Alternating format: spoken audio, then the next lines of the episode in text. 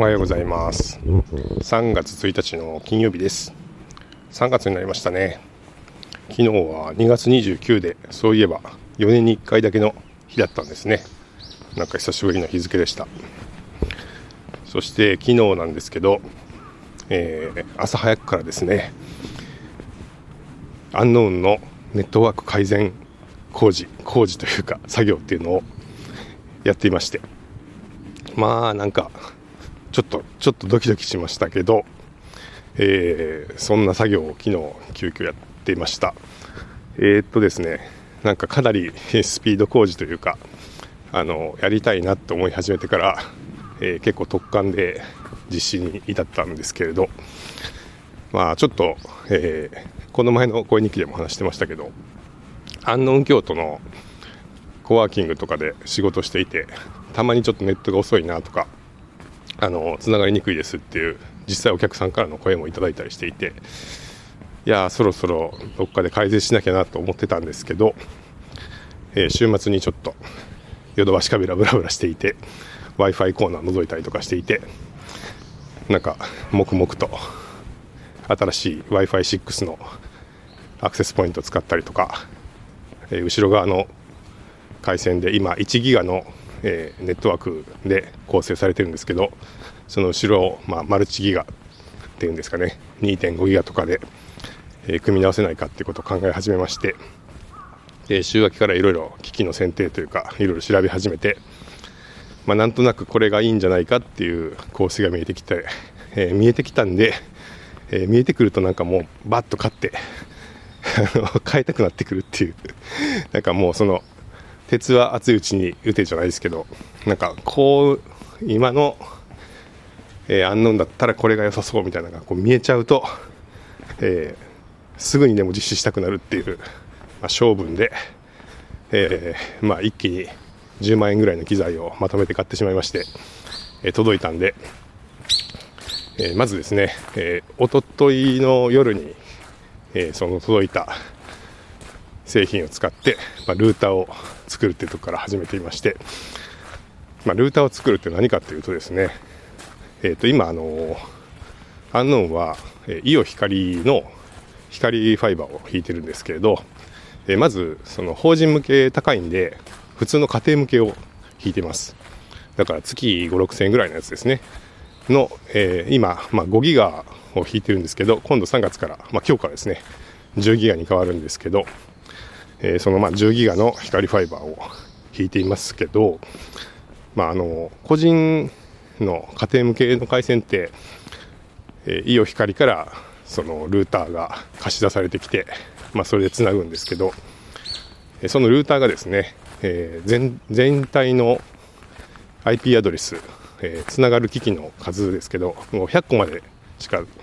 あ、設定できなくて、まあ、DHCP で IP アドレスを振るんですけどえー、その IP アドレスが100個までしか増えないっていう制約がありまして、まあちょっとケチケチ仕様なわけですよね。で、えー、それを回避するために、今までは、えー、内側に1個ルーターをさらにかまして、まあ、二重ルーター状態みたいな形でなっていて、1回その LAN の IP アドレスが生まれた後に、さらにそこからもう1回変換して、えー、中側にもう1個 LAN ができてるみたいな感じだったんで、まあ、まずその二重ルーターでルーティングを2回やってるんでそこも遅さの原因になっているだろうという、えー、ことがあって、まあ、それをちょっと解消このこれを機に解消したかったんですね。で、えー、まあ、その内側のルーターにも実は、えっーと、PPPoE の機能があって直接、えー、光ファイバーの回線に接続することもできなくはなかったんですけれども、まあ、そもそもルータそのルーターのススループットが最大で300メガぐらいしか出ないっていうところで、まあ、そもそもそんなに速くないんでやっぱりボトルネックになるかなっていうので、まあ、っていうのと、まあ、その LAN ケーブルの規格も、えー、1ギガなんで、まあ、それを超えられないということでどれだけ回線が10ギガになっても、まあ、そこが1ギガ超えない以上、えー、どうしようもないなっていうところで、そのボトルネックを解消したかったんで、えー、まあちょっと10ギガはさすがに、えー、難しく、まあ値段的にね、まだ難しいとしても、せめて2.5ギガぐらい合わせたいなっていうことで、えー、考えていてただですねその2.5ギガにしても、えー、いい感じのルーターっていうのはなかなかなくて、えー、まあ、よくあるのはその家庭用の、え今出ているその w i f i ルーターですね、えが、まあ、一応2.5ギガ対応とかたまに5ギガ対応とかっていうのが出ているんですけどもやっぱりねなんか家庭用って本当あの何人かの家族で使うには大丈夫だと思うんですけど今アンノーンってベッド数が30ぐらいありましてさらにコワーキングにも、えー、多い時だとななんか10人以上、えー、人がいてで全員がね割とパソコン使って仕事をされていて、え、テレビ会議をしている人がいたりとか、え部屋で動画を見ている人がいたりとかなんかもうめちゃくちゃその昔と比べると待機を使う作業をされている方が多いんで、え、ちょっとやっぱりねその家庭用のものだと、え、その多人数の、え、アクセスに耐えられないだろうっていうのがありまして、まあ、基本は、えその法人向けレベルの、えっと製品を揃えていく必要があるだろうということで、まあ、あんまりその家庭用のやつでどうにかするっていうのは避けてるんですけれどもかといってですねその本当のがっつり法人用の、えー、既製製品というか例えば、えー、10ギガ対応のルーターを買いましょうとなると、まあ、最低でも15万円ぐらいとか、えー、しちゃうんで、えー、今だとヤマハの、えー、1700とかっていうやつがあるんですけど、えー、そういうのとかで、えー、組めばまあ一旦10ギガ対応のルーターっていうのは手に入るんですが、まあ、15万とかねするっていうのはさすがに、えー、ちょっと、えー、このこの規模の、まあ、ゲストハウスコワーキングで導入するにはちょっと敷居が高いなっていうことで、えー、マルチギガ、まあ、2.5ギガの速度がぐらいの速度が出る、えー、ルーターが、え、もう少しお手頃価格で手に入らないかなということで、まあ、あれこれ考えたんですけれども、まあ、結果的にはその自作をしようという判断になりまして、まあ、できるんじゃないかなと思って、えー、ナノパイっていうねあのシングルボードコンピューターですね。もうすごいちっちゃい、えー、1個の基板に CPU とかメモリとか、えー、ランポートとかが全部載っていて、まあ、ラズベリーパイが結構いろいろ自作系の人には人気というかだと思いますけど、まあ、それよりさらに一回りちっちゃい本当手のひらに乗るような大きさのナノパイっていうシングルボードコンピューターがありまして、えー、それでまあランポートが2個ついていて結構そのルーターとかファイアウォールとかに、え、使えますっていう製品がありましてナノパイの R5C っていうやつを買ったんですけど、まあ、それを見つけましてで、まあ、自作若干怖いというか、えー、できるかなっていう気持ちはありましたけどなかなかですね本当、え、今のニーズにぴったり合う、え、ちゃんとしかもそのスループットが出そうな、えそれなりの性能のものっていうのが見つけられずまあ作ってしまうのが一番早いかなっていうかあの現実的なコストでしかも、え性能の向上が見込めるんじゃないかなということで、え初の自作ルーター作りに挑戦しましたと、えいうことででそれがその一昨日に届いたんですね。で、まあ、ちょっとですねあのよくよく考えたら LAN ケーブルでつないで設定をするんで僕の Mac に LAN ポートがなくてあの MacBook Air では設定ができなかったんで会社に届いてざいざ設定しようと思ったらあれ？と思ってどうやってつなげばいいんや？と思ってなんか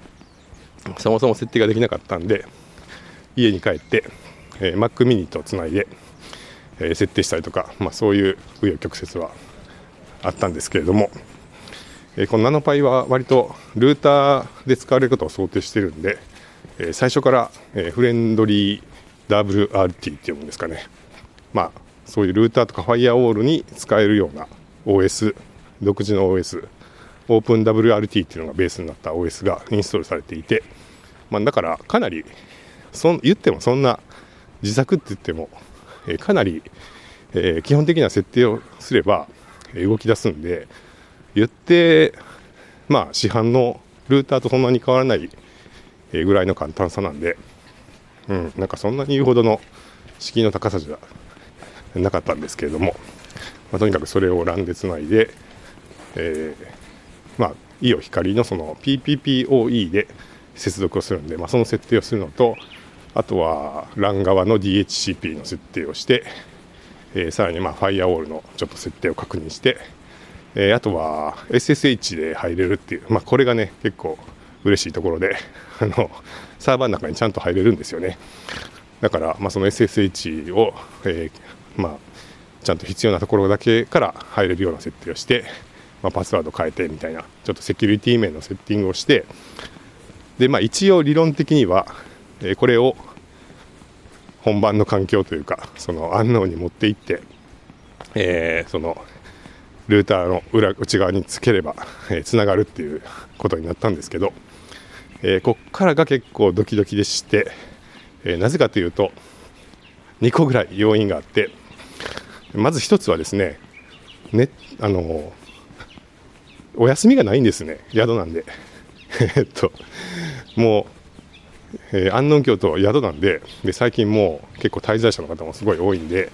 え24時間365日営業中みたいな状態でいつでも誰かがいるんですよね。だから誰もいなくてあの閉店時間なのでこの時間なら、えー、作業ができますみたいな時間がなくて、えー、といつも誰かがいて何かネットにつなげてる可能性があると、えー、例えばですけど、え、夜夜とかですねみんなが帰った後なら普通は作業できるんですが大体もう皆さん客室に入って YouTube 見たりとかこう動画見たりとかもされてるんでそんな時にねネットが落ちたらワーンってなるじゃないですか。で結構その意外とその作業する時間を見つけるってのは難しくて。でまあ一番マシなのは早朝かなと、えー、朝の早い時間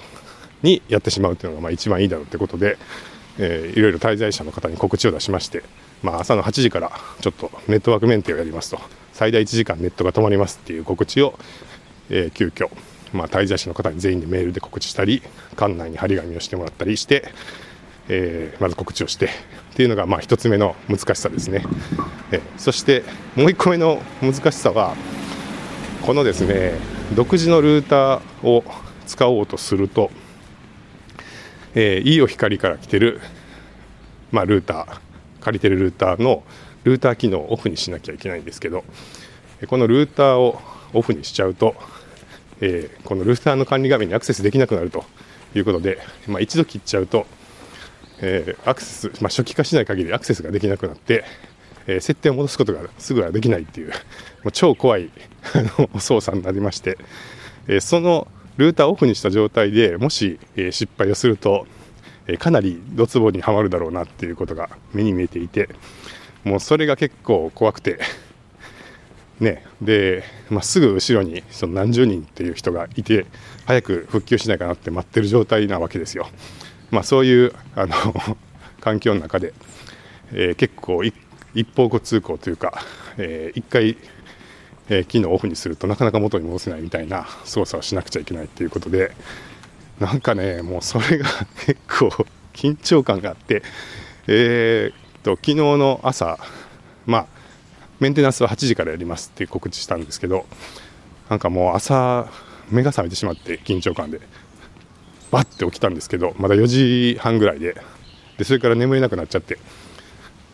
なんかもうだいぶこれ、僕、プレッシャーっていうか、あの緊張してるんだろうなって思いながら、いやなんでこんな、ね、ルーターの 交換でこんな緊張してるんだろうって思いつつですね、朝早く目が覚めて、で、まあ、ちょっとうとうとしながら朝を迎えて会社に向かって、え機材をこれがまたね、あの建物の2階の屋根裏に全部の配線があるんで屋根裏に入らなきゃいけないんですね。でその屋根裏の、まあ、蓋を開けて、え、ラックみたいなところから登っていって屋根裏に体半分入れて、えー埃まみれの屋根裏の、えー、機器置き場で作業するっていう感じなんですけど、えー、そこで朝作業を始めまして。でまあ僕が1回試そうと思ったのはその今使ってた今まで使ってたルーターを抜いてですね、えー、そして新しいそのナノパイのルーターを挿して、えー、そちらからつなげてみてうまくつながれば、え、元のルーター機能をオフにしてそのルーターの後ろ側に新しいルーターをつなげればいいかなと思ってたんですけど、え、まずまあその今の接続を切って、えー、つなぎ替えてやってみたらうまくつながらないんですね。で結構それで焦りまして何が悪いんだろうってちょっと見始めたんですけどふとねあのその直接まあ、終端装置とつなげてるのが良くないのかもと思って、まあ、既存のイオ光ルーターの後ろに、えー、そのナノパイルーターをつないで。でそのイオ光ルーターのルあの接続を一旦切ったまま後ろ側のルーターから、えー、つないでみたら、まあ、つながりまして。であそうかと。1個かまさないと逆に、えー、つながらないんだってことが、えー、多分そうなんだなっていうことが分かったんで、えー、一応まあつながること確認できて。じゃあ行ってみようということで、えー、そのイオ光のルーターを、えー、ルーター機能を、えー、オフにしてもう管理画面にアクセスできない、えボタンをポチッと押しまして、えそして後ろ側のその新しく作ったナノパイルーターで接続をしてみたところ、まあ、一瞬つながらなくて焦りましたが、えちょっと、え時間が経ったら無事つながりました。よかった。もう本当一か八かのボタン押しでめっちゃ、え、緊張しましたけど、えー、なんとか、え、すぐにつながりまして無事につながりまして。でよかったよかったと。でまあ一旦ですねその二重ルーターを解消して、えーまあ、1個にするのと、まあ、性能の高いしかも、えー、2.5ギガでつながる、えー、ルーターに置き換えるっていうことはそこで、えー、完了しまして。で、えー、その後ろに、えー、さらに2.5ギガのハブを新しく買いましてこれは、えー、今回ちょっと奮発をしてネットギアの、えー、5万5000ぐらいかな。6万弱ぐらいの8ポートの2.5ギガ、えー、しかも POE 電源供給に対応したハブを買ったので、まあ、それを指しまして、えー、そしてそこから館内にある、えー、たくさんの w i f i のアクセスポイントに、えー、LAN ケーブルをつなげるという作業をしまして、えー、その中に1個新しく w i f i 6のアクセスポイントも追加で購入したので一番人が多いコワーキングのですね w i f i はそれに変えるっていう作業をしまして、えー、でまあ一旦思い描いていた交換作業が終わりまして、えー、スピードテストをやったんですけども、え今まで最近ですねもう本当人が増えてきて、えー、コワーキングの場所でのスピードテストをしてももう2、30メガぐらい、20とか30とかしかスピードが出ていなかったんですよね。で、それがまあどうなったかなと思って えテストしてみたら、まあちょっと早朝でメンテナンスすぐ直後でつなげてる人が少なかったっていうのもありますけど、なんと500メガ出まして、えーっていうぐらい速くて、めっちゃびっくりしましたね。500メガ、その回線を変えてないのに、20メガ、30メガだったのが、え、500メガになるっていうことで、まあ、ちょっと想像以上の変化で、まあ、すごいそれで嬉しくなりまして、まあ、その後、あのー、いろいろ皆さん起きてきて、つなげてる人が増えてきたら、まあ、お昼までだいたい200メガから300メガぐらいになりましたけど、まあ、それでも今までと比べるとかなりの、えー、スピードになっていて、まあ、正直、あの、ボトルネックのね検証をちゃんとしてなくてその二重ルーターが問題じゃないかとか、えー、ハブの、え、スループットが問題じゃないかとかって仮説はありますけど結局ちゃんと測ったわけじゃなかったんでまあここかもなっていう仮説で、え、もう交換をしてるんでまあそこじゃなかったら全然効果がなかったみたいな可能性もありえたんですけど、まあ、見事にその速度改善ができまして、まあ、めっちゃ嬉しかったっていう。めっちゃ嬉しすぎて、えー、その辺にいた人たちにいやこんなに速くなってすごいうまくできたんだよみたいなことを言って、えー、ちょっとね、えー、興奮を伝えて褒めてもらうみたいな感じでしたけどこういうあのネットワークの作業って全然なんかあのあの報われない仕事っていうかなんかやっぱつながっていて当たり前なんでみんなあの快適につながっていても何も褒めてもらえない代わりにえー、繋がらなかったりとか遅いという時は繋がりませんとか遅いんですけどとかっていうあの、まあ、クレームというか あのだけは来るっていうことなんであんまりこう報われないんですよね普段から。一生懸命頑張ってもつながっていて当たり前みたいな感じで。なんかあんまりこう割に合わない仕事だなと思うんですけど。だからまあちょっともうこの時ぐらいいいだろうと思ってこんなに早くなったんですって言って なんか、えー、ちょっとね朝そのリッスンで、えー、アルバイトてる山本さんが来てくれてたりとか。あとはお客さんで、えー、前にアンノンラジオにも出てもらってた長崎さんがいたりの泊まってくれたりしてたんでちょっと聞いてくださいよって言って こんなに早くなったんですって言ってなんか聞いてもらってまあすごいですねよかったですねって言って、えちょっと褒めてもらえて嬉しかったっていう ことですけどまああのあんまり技術的なことを話しても分かってもらえないかなと思うんで、えー、ただいまここで声日記で、まあ、ここでも全然分かってもらえないかもしれないですけれどもいろいろと工夫をした顛末を話して、えー、ちょっと嬉しかったっていう気持ちを、えー、残しておきたいなと思いまして話しております。まああの何のこっちゃっていう 方が 多いかもしれないですけどいや個人的には本当あの当たった見事に当たったっていう、えー、気がしてまして。いや嬉しかったですね。はい。あの普通にブランド物のあの製品を買って同じようなことをやるとすると多分うん十万っていう数十万多分お金かかるでしょうしまあ、さらにそれをねあの専門家専門の業者さんに依頼をしたらその専門の業者さんの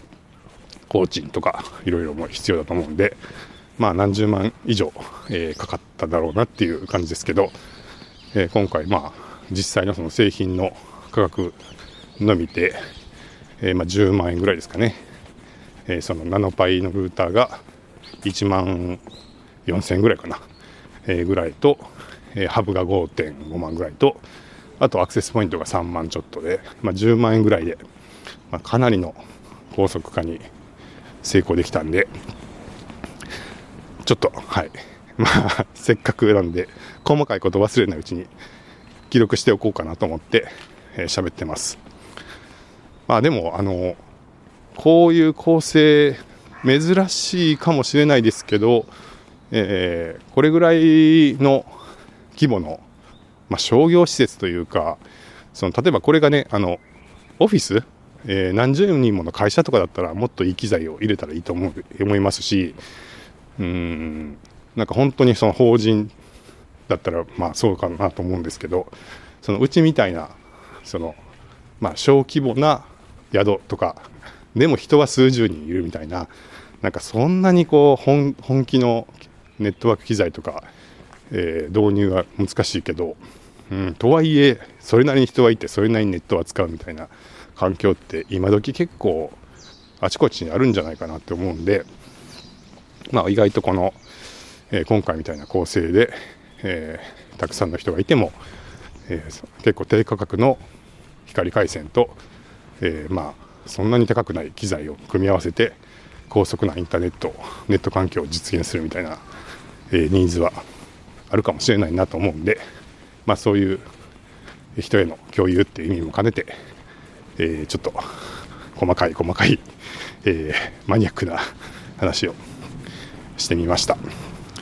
はい、ということでまあ安納京都ね、えー、かなりネットもまた快適になっておりますのでまあ割とコワーキング施設ってねあの今いろいろできてますけどやっぱりねネットの速度めっちゃ重要だと思うんですよね。あのそこが、えー、ちょっと遅いとやっぱり気になってなんかなんか仕事にははかどらないとかうーんってこういちいちちょっと不満がたまるみたいな、えー、なってしまうと思うしまあ今までちょっとあんのも、えー、それが出始めていたんですけどあのやっぱすごい、うん、ネットの速度は重要だと思ってるんであのそこがね、えー、ちょっとボトルネック少しは解消できたかなと思ってますし、えー、よかったらね、えお仕事もしに来てもらえたら嬉しいです。はい、ということで、マニアックな話だけで終わりますけども、えっ、ー、と、明日はいよいよリッスンイベントがあって、えしかもちょっと日曜日にね、え東京でもイベントに出させてもらうんで、なんかイベント続きの週末なんで、はい、まあ、あんまり、えー、体調を整えてね、えー挑めるようにしたいなと思ってます。はい、それでは皆さんも、えー3月新しい月も、えー楽しんでいけたらいいですね。それではまた。